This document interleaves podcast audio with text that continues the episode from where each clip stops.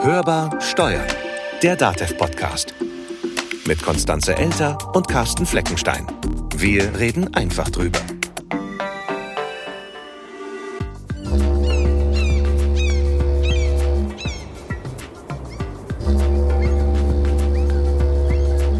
Helgoland, Land ohne Umsatzsteuer.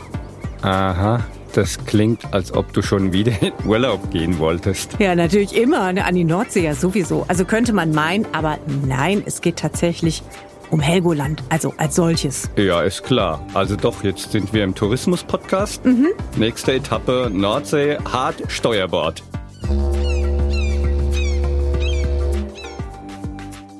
Steuerbord ist unser Stichwort. Das ist ein schwaches Wortspiel. Oh ja, aber, aber ganz schwach. Heute, wer hätte es gedacht, es geht um Steuern.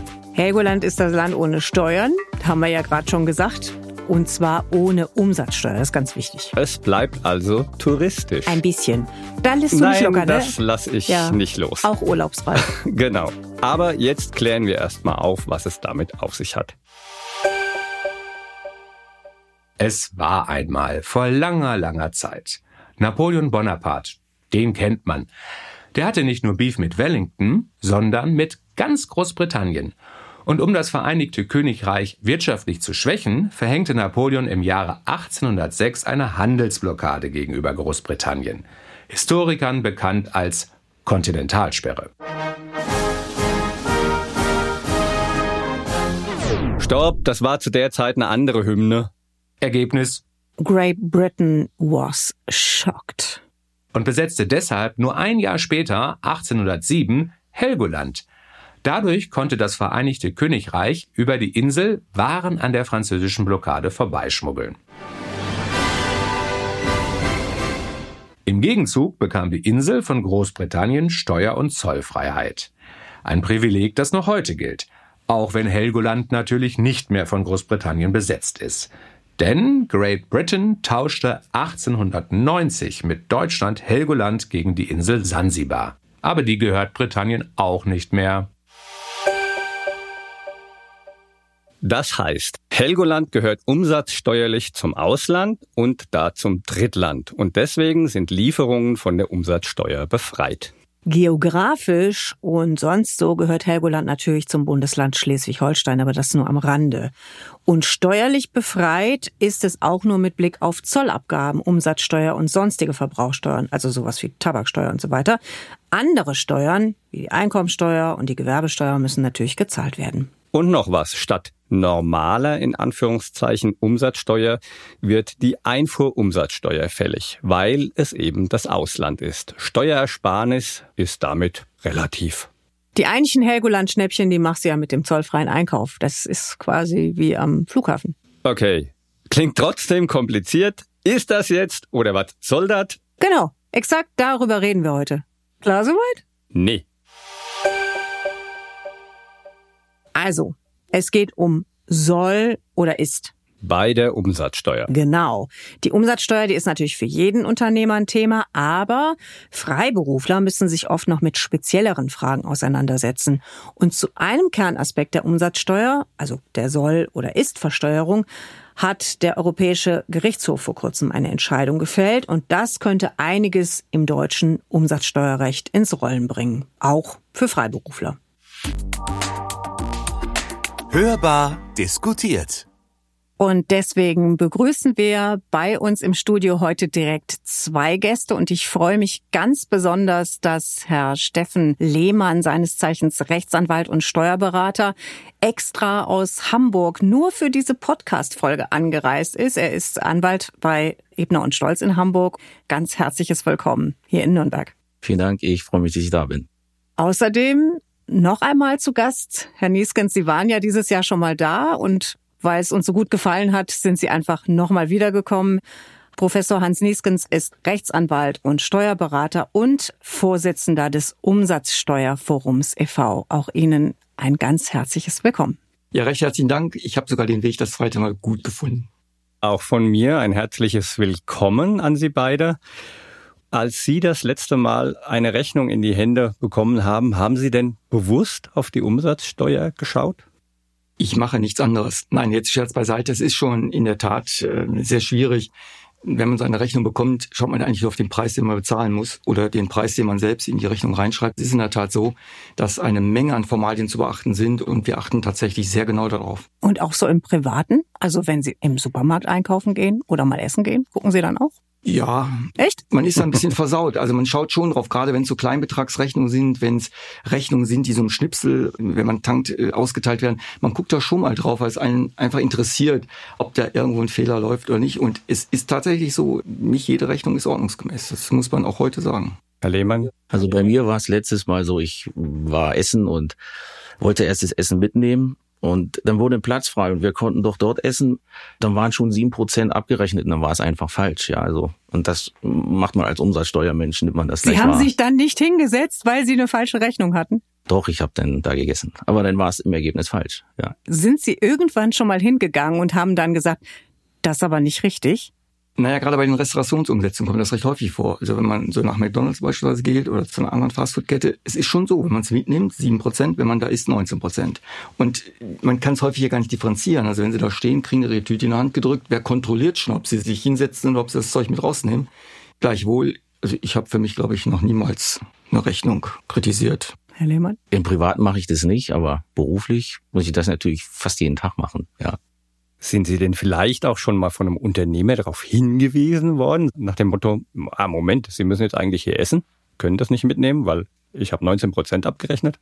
Das passiert ihnen eigentlich nicht, weil die Mitarbeiter am Counter da äh, die Schulung gar nicht haben dafür, das Know-how. Ja, also das ist ein Thema, aber das kriegen sie in der Praxis gar nicht hin, dass das immer klappt, zumindest steuerlich. Jetzt wird der Unternehmer auch gerne mal als Steuereinsammler bezeichnet, der die Umsatzsteuer ja natürlich einnehmen, aber gleich weiterleiten muss ans Finanzamt. Und damit kommt die Bezeichnung einher, Erfüllungsgehilfe des Staates. Warum ist dieses Konstrukt eigentlich so aufgestellt? Das Problem der Umsatzsteuer besteht darin, dass wir rechtlich was anderes machen, als wir tatsächlich wollen. Wir wollen im Grunde genommen den Endverbraucher mit der Umsatzsteuer belasten. Also normalerweise, wenn Sie in den Supermarkt gehen, kaufen sich die Apfelsinen, kaufen sich die Cola, kaufen sich sonst irgendwas, dann ist da die Umsatzsteuer im Preis drin und die soll eigentlich an den Staat abgeführt werden. Da es aber natürlich jetzt sehr kompliziert ist, am Supermarkt in der Kasse zu stehen und jeden einzelnen Verbraucher dann auch hinsichtlich der Steuer abzugreifen, man kann ihn ja auch nicht kontrollieren, man kann ihn nicht prüfen, haben wir ein System entwickelt, das verkehrstechnisch bei jedem einzelnen Umsatz ansetzt. Und wir haben dann ein System, das in sich eigentlich faszinierend einfach ist. Sie beziehen etwas, Sie kaufen etwas ein als Unternehmer, dann kriegen Sie einen Vorschlagzug. Sie verkaufen etwas, dann wälzen Sie die Umsatzsteuer im Preis auf den anderen ab. Und wenn Sie das dann gegeneinander aufrechnen, sind Sie mit der Umsatzsteuer nicht belastet. Und das meint der Begriff Steuereinsammler. Sie machen also etwas für den Staat. Eigentlich müsste der Staat an der Kasse des Supermarktes stehen und die Steuer dort einsammeln. Das kann er und will er aber nicht. Deswegen bedient er sich der Unternehmer. Wenn er Erfüllungsgehilfe des Staates ist, prinzipiell müsste man dafür ja eigentlich eine Gebühr nehmen, weil der Staat sich ja nicht an die Supermarktkasse stellt. Aber das Umgekehrte ist der Fall. Das können Sie ja wahrscheinlich, Herr Lehmann, auch aus Ihrer Praxis noch bestätigen. Ja, das ist richtig, weil man muss auch noch im Blick haben, dass die Unternehmer die Steuer ja in vielen Fällen schon abführen müssen, wo sie das Geld noch gar nicht bekommen haben. Also im Grunde sind sie nicht nur der Steuereinsammler, sondern die finanzieren es über einen gewissen Zeitraum auch noch in vielen Fällen vor. Da könnte man fast noch Zinsen verlangen vom Staat. Genau. Bei gewissen Unternehmen, sprich den Freiberuflern, gibt's ja Sonderrechte. Derzeit im deutschen Umsatzsteuerrecht. Warum gibt es überhaupt steuerliche Sonderrechte für Freiberufler? Warum behandelt man die nicht wie alle anderen Unternehmen auch? Nun könnte ich als Freiberufler sagen, weil wir so wichtig sind. das wäre aber sicherlich nur die halbe Wahrheit. Nein, es geht einfach darum, dass man sehr wahrscheinlich irgendwann vor 30, 40, 50 Jahren sich überlegt hat, was die Freiberufler besonders auszeichnet und die zeichnet eben anders als den Gewerbetreibenden aus, dass sie meistens so eine Dienstleistung faktorieren und da ist es eben sehr schwierig auch zu kontrollieren. Und ich bin ja auch nicht buchführungspflichtig. Wann kommt das Geld rein? Wann habe ich die Rechnung geschrieben? Und deswegen stellt man dann halt auf die Ist-Versteuerung ab. Das heißt, ich versteuere als Freiberufler eben erst dann, wenn das Geld auch reinkommt. Gibt es denn solche Konstrukte, wenn man das Ganze mal EU-weit betrachtet, gibt es die eigentlich auch anderswo in der Europäischen Union? Oder ist das so ein spezielles deutsches Konstrukt? Das kann in den einzelnen Mitgliedstaaten schon eine unterschiedliche Regelung geben zu den Freiberuflern. Das ist ein interessanter Punkt. Herr Niesen, sind Sie schon mal irgendwo? Also das Wichtige ist eigentlich, dass es unionsrechtlich zulässig ist. Also das ist eigentlich das Entscheidende. Und die Mitgliedstaaten können, wenn sie wollen. Wir in Deutschland haben, weil wir wollten, und die anderen Mitgliedstaaten könnten auch. Also ich glaube, in Österreich haben wir eine ähnliche Regelung. Aber ob und wie die Einzelregelungen da aussehen, ist wirklich mitgliedstaatliche Einzelaufgabe. Und damit sind wir eigentlich auch nicht beschäftigt. Denn was haben wir mit einem Rechtsanwalt in den Niederlanden zu tun? Wie er die Steuer bezahlt. Muss er eventuell ins Reverse Charge System rein, also Übergang der Steuerschuldnerschaft? Das sind dann solche Fragen, die uns interessieren. Und was das ist, das erklärst du uns jetzt erstmal, Konstanze. Hörbar kompetent. Beim Reverse Charge Verfahren wird die Umsatzsteuer quasi auf den Kopf gestellt. In aller Regel stellt der Unternehmer ja seinen Kunden die Umsatzsteuer in Rechnung und schuldet sie dann dem Finanzamt. Es gibt aber auch Fälle, in denen diese Steuerschuldnerschaft sich umkehrt. Das ist zum Beispiel im Baubereich der Fall oder eben bei Geschäften mit dem Ausland. Dann ist nicht der Auftragnehmer Steuerschuldner, sondern der Kunde. Zumindest dann, wenn es sich dabei ebenfalls um einen Unternehmer handelt. Das Prinzip der Umsatzsteuer wird hier umgedreht, sodass der Leistungsempfänger die Steuer zahlt. Und obwohl die Steuerschuldnerschaft umgekehrt wird, ist der Unternehmer trotzdem verpflichtet, eine Rechnung auszustellen. Hier muss auch der Hinweis auf das Reverse Charge Verfahren stehen. Im Deutschen reicht da die Formulierung Steuerschuldnerschaft des Leistungsempfängers. Die Finanzverwaltung lässt aber auch Vermerke in anderen Sprachen zu. Jetzt hatten Sie gerade noch einen anderen sehr wichtigen Punkt, zumindest für die heutige Sendung, angesprochen, nämlich die Soll- und Ist-Versteuerung. Oder, jetzt wollen wir mal so ein bisschen Steuerdeutsch reinbringen, die Besteuerung nach vereinbarten oder nach vereinnahmten Entgelten. So, jetzt erklären Sie beide das nochmal für den Kleinsparer, was das genau bedeutet, wer darf, wer soll, wer muss und wie sieht das eigentlich aus? Also ich würde vorschlagen, ich bin jetzt mal der Leistende und äh, Herr Lehmann ist der Leistungsempfänger. Machen wir es mal ganz praktisch. Dann würde ich heute ihm gegenüber eine Beratungsleistung erbringen. Ich würde morgen hingehen und eine Rechnung schreiben. Er kriegt also eine Rechnung. Da fakturiere ich jetzt drin, nehmen wir mal an, 1000 Euro plus 190 Euro Umsatzsteuer. So, jetzt kriegt Herr Lehmann die Rechnung. Für mich entsteht die Frage, wann muss ich die Umsatzsteuer bezahlen? Für ihn entsteht die Frage, wann kann er den Vorschlagstock geltend machen? So, und wenn wir jetzt von ist und soll sprechen, dann sagt die Umsatzsteuer, alleine dadurch, dass ich heute meine Leistung ausgeführt habe, entsteht heute die Umsatzsteuer. Egal, ob ich fakturiere, wann ich fakturiere, ob er bezahlt, ob er nicht bezahlt, erstmal muss ich heute die Umsatzsteuer bezahlen. 190 Euro, die muss ich also in meiner Voranmeldung, nehmen wir an, ich bin Monatszahler in meiner Voranmeldung, die muss ich abgeben, normalerweise am 10. des nachfolgenden Monats, muss ich diese 190 Euro erklären. Und jetzt ist es relativ leicht vorstellbar, wenn wir nicht von 1190 reden, sondern von 100.000 und 19.000 oder von einer Million 190.000. Ja, mal, ich hätte Cum-Ex beraten, da wäre das vielleicht eine Möglichkeit. Dann muss ich 190.000 Euro bezahlen. Dann hätten Sie jetzt aber noch ganz andere Probleme, wenn Sie das getan hätten. die, die würden mich dann auch nicht mehr retten. Nee. Genauso ist es. Genauso ist es. So, und jetzt müsste Herr Lehmann die Frage beantworten. Wann kann ich die Vorsteuer abziehen? Also kann ich sie abziehen? Dann muss ich ein Unternehmer sein, muss das für mein Unternehmen nutzen. Das ist aber heute gar nicht so richtig unser Thema, sondern der Zeitpunkt ist ja das Entscheidende. Und äh, da sagt die deutsche Regelung und auch die deutsche Finanzverwaltung aktuell, ich muss von Herrn Nieskens die Beratungsleistung bezogen haben und ich muss eine ordnungsgemäße Rechnung haben. Und in dem Moment, wo beides vorliegt, kann ich die Vorsteuer abziehen. Also sind Sie jetzt beide safe? Naja, also Sie sind besser dran, weil Sie können die Vorsteuer schon abziehen. Sie müssen leider dem Finanzamt das Geld schon geben. Gut, jetzt kommt aber der Trick an der Sache. In meinem Fall kann man das ja noch irgendwo nachvollziehen. Wenn ich also heute meine Dienstleistung erbringe, heute die Rechnung schreibe, dann ist es irgendwo nachvollziehbar, dass ich dann auch die 190 Euro jetzt erklären muss. Aber jetzt stellen Sie sich vor, ich mache einen Ratenvertrag, einen Ratenkaufvertrag dann verkaufe ich das Auto heute und Herr Lehmann bezahlt mir nicht auf einen Schlag die 119.000 Euro, sondern er hat sich mit mir geeinigt, dass er zehn Raten à 10.000 Euro bezahlt. So, und jetzt die spannende Frage, was machen wir in einem solchen Fall? Da kriege ich das Geld ja sehr wahrscheinlich erst in vier, fünf Jahren im Endeffekt äh, da meine, meine 100.000 plus Steuer. Muss ich trotzdem heute jetzt schon die gesamte Umsatzsteuer auf den Gesamtbetrag bezahlen? Also Sie haben ja jetzt gesagt, Sie geben das Geld sofort weiter, aber es könnte ja auch sein, dass sie der Ist-Versteuerung unterliegen. Und dann sind wir ja noch wieder anders.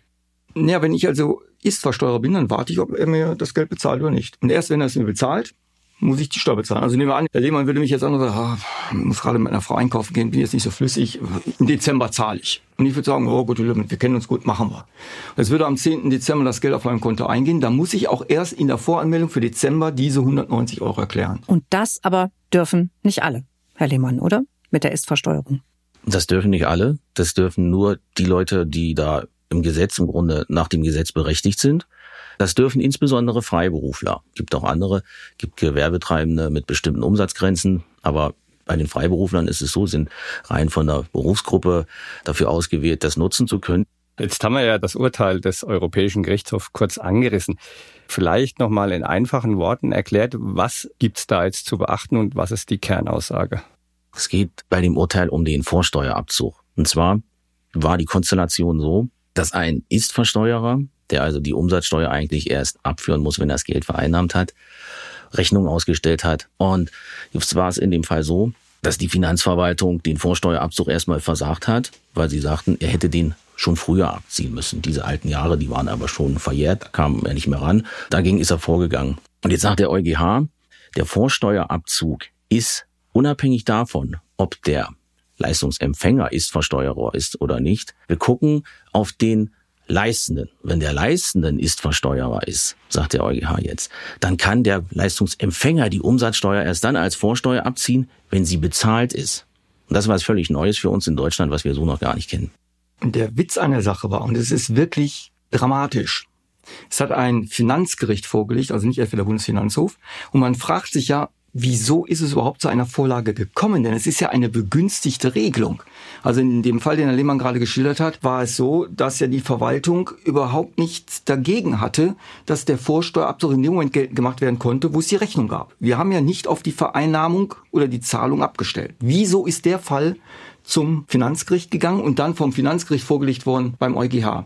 Die Antwort ist relativ simpel und Herr Lehmann hat es gerade schon gesagt. Es ging darum, dass der ursprüngliche Vorsteuerabzug bestandskräftig verjährt war. Da kam man nicht mehr dran. Und der Steuerpflichtige wollte jetzt seinen Vorsteuerabzug nicht nach dem Soll, sondern nach dem Ist geltend machen, weil der Ist-Zeitpunkt nach dem Soll-Zeitpunkt lag und nicht verjährt war. Und darum haben die gestritten. Das ist also ein abartiger Fall, der total entgegengesetzt den allgemeinen Interessen gelaufen ist. Und der EuGH ist gefragt worden, also hat er auch eine Antwort gegeben. Boah, mir ist schon ganz schwindlig. Ist Versteuerung, soll Versteuerung. mir geht's wie dem kleinen Freiberufler. Ich brauche Unterstützung vom Experten. Also wir kommen ja jetzt auch zu den spannenden Fragen. Lehmann hat ja nur die EuGH-Rechtsprechung aufgelistet, was da aber jetzt für ein Rattenschwanz folgt. Mir schwindelt auch schon gerade der Kopf, vor allen Dingen, wenn man sich überlegt, was das jetzt wiederum für den Freiberufler bedeutet. Sie haben es ja gerade geschildert deutsche Rechtslage ist irgendwie nicht so richtig unionskonform, sprich muss an die unionsrechtlichen Vorgaben ja dann angepasst werden. Ja, wie schätzen Sie denn ein, wie das jetzt so weitergehen könnte, Herr Nieskens? Ich darf vielleicht noch, Frau Elter, einen Schritt zurückgehen. Was mich überzeugt hätte, wäre eine Entscheidung, die sagt, wenn ich Ist-Versteuerer bin, darf ich auch nur nach dem Ist den Vorsteuer abziehen. Das hätte mich überzeugt. Ich weiß nicht, wie es Herrn Lehmann geht, aber das hätte für mich systematisch Sinn gemacht. Ich brauche die Umsatzsteuer abzuführen, wenn ich sie kriege, also kann ich die Vorschau abziehen, wenn ich bezahlt habe. Das genau hat der EuGH aber nicht verlangt. Sondern, Herr Lehmann, Sie wissen es besser als ich, was die Praxis angeht. Er hat es genau umgekehrt gemacht. Die große Frage ist ja hier, wenn man sich das mal praktisch vorstellt. Wenn unser Beispiel vorhin Herr Nieskins mir eine Rechnung schreiben würde, weiß ich nicht, ob er Ist-Versteuerer ist oder nicht und wann ich meine Vorsteuer abziehen kann. Also das wird ein praktisches Thema sein, über das wir mal sprechen müssen, aber momentan gibt's da die Lösung noch nicht bei uns. Bleiben wir gleich mal dabei, wie kann man es erkennen? Die Antwort ist relativ simpel. Im Unionsrecht gibt es eine Vorschrift, wo Sie verpflichtet sind, wenn Sie Ist-Versteuerer sind, in der Rechnung reinzuschreiben, ich bin Ist-Versteuerer. Das muss der Unternehmer dann einfach wissen. Das muss er wissen und machen. Und dann weiß Herr Lehmann, aha, Nieskens hat mir eine Rechnung geschrieben, Nieskens ist ist-versteuert, deswegen darf ich nur nach dem Ist, also wenn ich bezahlt habe, den Vorschabsgeld machen. Ich könnte aus dem Stand ganz viele freie Kolleginnen und Kollegen sagen, die sagen, ist, soll, was ist das denn bitte? Und wenn die das jetzt noch auf der Rechnung sehen, Herr Lehmann, Sie haben das wahrscheinlich in der Kanzlei auch das ein oder andere Mal, dass die dann ein ganz großes Fragezeichen auf dem Gesicht haben und gar nicht wissen, was sie machen sollen. Ja, absolut. Die Unternehmen, die schon lange am Markt sind, die eine Buchhaltungsabteilung haben, die sind professionell im Umgang mit Eingangsrechnung. Wir sehen es aber gerade bei jungen Unternehmen oder Unternehmen, die ein schnelles Wachstum hinlegen und einfach erstmal auf Entwicklung des Geschäfts schauen und nicht alle Prozesse immer nachziehen können, dass die da Schwierigkeiten haben natürlich mit diesen Themen, weil sie einfach auch bei begrenzter Mannzahl in der derzeitigen Situation von Knappheit von Mitarbeitern auch in Buchhaltungsabteilungen da Schwierigkeiten haben werden, ganz klar. Ja, und wer da nicht geschult ist auf diese Themen, da wird es große Fehler geben. Und genau das führt doch dann, korrigieren Sie mich, wenn ich da falsch liege, wieder dazu, dass der Vorsteuerabzug Stichwort nicht korrekte Rechnung, dann gar nicht mehr geltend gemacht werden kann. Oder sehe ich das falsch? Na gut, wir haben natürlich noch sowas wie Vertrauensschutz. Der sieht wie aus? Wir müssen hier erstmal die Frage klären, wie dieses EuGH-Urteil bei uns ins nationale Recht reinkommt. Wir haben keine Vorschrift, die genau das abbildet. Und das unterscheiden wir im Umsatzsteuerrecht, ob man eine Vorschrift interpretieren kann dann sprechen wir von richtlinienkonformer Interpretation, dann gilt das, was der EuGH gesagt hat, direkt und unmittelbar. Oder aber wir sagen, das deutsche Recht, die deutsche Vorschrift ist nicht interpretierbar, dann sprechen wir vom sogenannten Anwendungsvorrang und dann hat der Steuerpflichtige Wahlrecht, was er will. Will er die deutsche Regelung oder will er die Unionsregelung? Und die Frage ist hier noch gar nicht geklärt. Wir wissen also noch gar nicht, was wir mit diesem Urteil in der Praxis tatsächlich machen. Und im Grunde genommen muss es so eine Art Vertrauensschutztatbestand geben für den Unternehmer, der sich auf das alte, in Anführungsstriche, deutsche Recht berufen kann. Solange wie der Gesetzgeber und die Verwaltung nicht reagieren, würde ich ihm empfehlen, Augen auf, schon richtig, aber du kannst dich nach wie vor auf das alte Recht beziehen. Also du kriegst den Vorstab so, wenn du die Rechnung hast. Egal, dass ein Ist-Versteuerer war oder nicht. Wann ist denn damit zu rechnen, dass der Gesetzgeber da reagiert? Ich kann Ihnen vielleicht einen Fall nehmen. Wir haben ein Urteil aus dem Jahre 2001, das ist bis heute nicht umgesetzt. Okay, da haben wir ja noch ein bisschen Zeit. Insofern müssen wir abwarten. Und da kommt natürlich auch das Schlagwort. Die Umsatzsteuer spielt ja in der Politik überhaupt keine Rolle. Warum nicht? Weil es eine technische Steuer ist. Sehr mit Einzelfallwissen ausgestattet. Es ist tatsächlich so, dass 35 Prozent aller Steuereinnahmen auf die Umsatzsteuer entfallen. Das heißt, wir sprechen von 280 Milliarden Euro sehr wahrscheinlich in diesem Jahr Steuereinnahmen nur aus der Umsatzsteuer. Bei circa 800 Milliarden Gesamtsteuereinnahme von Bund und Ländern. Und dass trotzdem die Umsatzsteuer überhaupt keine Rolle in der politischen Diskussion spielt. Wir unterhalten uns darüber, ob der Werbungskostenpauschbetrag um 20 Euro aufgestockt wird oder nicht. Wir unterhalten uns darüber, ob ein Arbeitszimmer abgesetzt werden. Alles wichtig, aber es bringt nichts. Also es spielt dann eine Rolle, wenn es so darum geht, Preise zu senken. Ne? Das muss man ja vielleicht schon noch ergänzen. Also zum Beispiel jetzt, ne, wenn wir über die Energiekrise und die hohen Preise da reden, dann wird ja schon mal darüber diskutiert, soll dann der Mehrwertsteuersatz gesenkt werden. Aber eigentlich nur da, oder? Das ist meine Wahrnehmung. Die Praxis hat aber auch gezeigt, um das nochmal vielleicht aufzugreifen, wir hatten ja eine Mehrwertsteuersenkung in Deutschland jetzt für ein halbes Jahr vor kurzem das wird nicht immer alles weitergegeben. Das heißt, dieses politische Ziel, was man verfolgt, die Leute zu entlasten, das funktioniert nicht, weil die Unternehmen, manche geben es gar nicht weiter, manche geben nur einen Teil weiter. Also der Effekt, der verpufft zum Teil, ja. Aber wir müssten gerade beispielsweise bei den Steuerermäßigungstatbeständen da muss dringend Handlungsbedarf angemahnt werden, weil das alles in sich nicht mehr stimmig ist. Es kann keiner mehr erklären, warum Holzhackschnitzel 19 Prozent sind und wenn die ein Holzscheit kaufen, sind es 7 Prozent musste der EuGH jetzt auch wieder zu entscheiden, dass Holzhackschnitzel und Holz wohl irgendwo das gleiche ist, weil beides gleich brennt. Wie gesagt, da musste man EuGH für befragen. Hätte man den Mann auf der Straße gefragt, der hätte gefragt, geht's in den Ofen rein oder raus? Er hätte gesagt, ja, passt in den Ofen rein. Er hat gesagt, klar, alles Holz, alles Brennholz. Das heißt, wir haben in der Umsatzsteuer das Problem, dass es sehr technisch ist, sehr einzelfallbezogen ist und deswegen ähm, klingt sich die Politik da weitgehend raus. Wie wahrscheinlich ist es, dass wir überhaupt auf nationaler Ebene da mal eine klare Linie kriegen, die dann vielleicht sogar irgendwann auch auf europäischer Ebene etwas ja eindeutiger und klarer gezogen wird? Oder ist das? Ja, umgekehrt ist der richtige Weg. Wir müssten erst auf europäischer Ebene etwas Vernünftiges Neues machen. Da haben wir jetzt eine neue Mehrwertsteuersystemrichtlinie und daraus müssten wir dann als nationaler Gesetzgeber die Konsequenzen ziehen. Aber ist es nicht eigentlich auch im Interesse einer, einer ja, Wirtschaft und damit eben auch ein Stück weit der Politik, dass man das vereinfacht, eben, dass es diese Anrufungen des EuGH erst gar nicht mehr braucht? Naja, bisher Bisher war es schon so, dass der Europäische Gerichtshof meistens zugunsten der Steuerpflichtigen judiziert hat. Also wenn man zum EuGH kam, konnte man eigentlich sicher sein, dass der eigene Fall immer sehr positiv betrachtet wurde. Das ist mittlerweile ein Stück weit anders geworden. Das Problem ist einfach, dass wir bis heute ja gar nicht wissen in Deutschland, ob die Entscheidungen des Europäischen Gerichtshofs verallgemeinerungsfähig sind oder nicht. Wir tun zwar so, als ob, Aber die anderen Mitgliedstaaten machen das noch lange nicht so.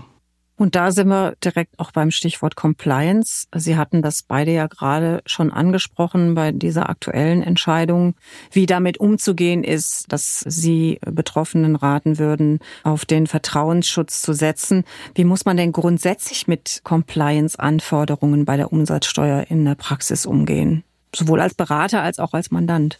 Also Sie müssen natürlich versuchen, erstmal alles richtig zu machen.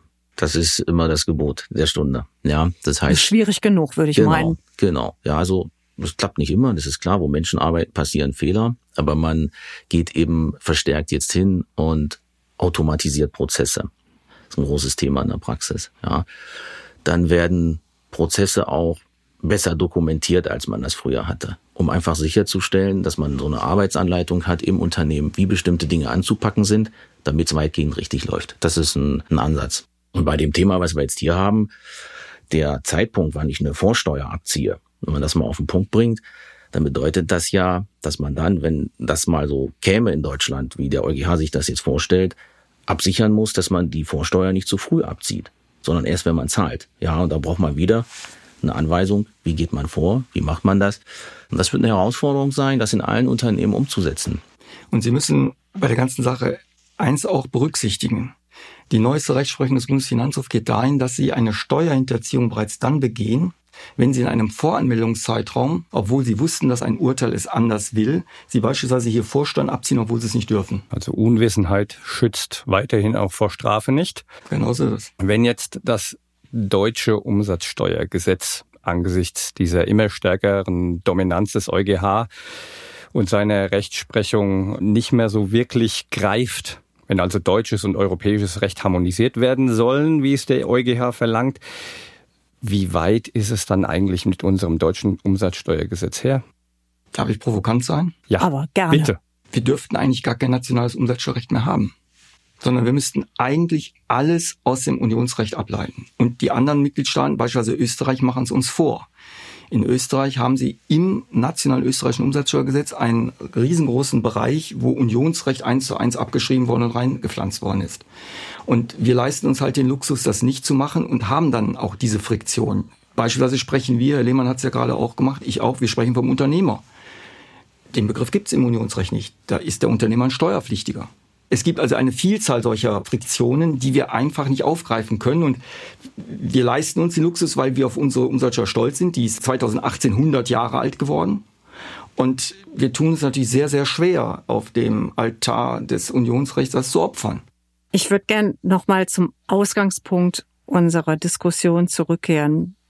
Denn eigentlich soll es ja so sein, wie Sie uns am Anfang und euch allen so schön erklärt haben, dass die Unternehmerinnen und Unternehmer mit der Umsatzsteuer zwar was zu tun, aber nicht dadurch belastet sein sollen. Stichwort Grundsatz der steuerlichen Neutralität. Wenn wir das jetzt mal so alles zusammenfassen, was wir jetzt so gehört haben, ist das überhaupt noch Realität oder reden wir tatsächlich über einen Mythos?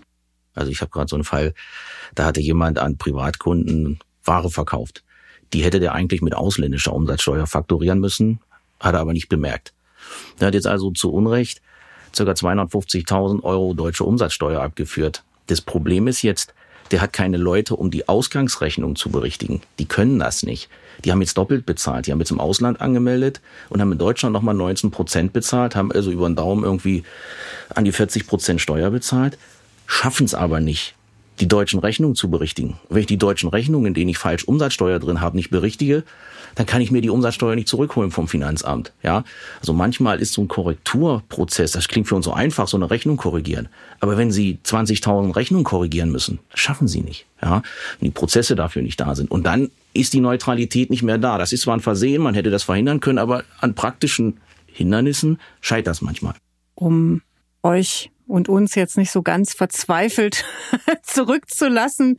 Herr Nieskens, Sie haben ja so schön ganz zu Beginn unseres Gesprächs gesagt, eigentlich ist das ja alles ganz einfach. Jetzt frage ich Sie beide, wie sähe denn Ihr favorisiertes Umsatzsteuersystem aus?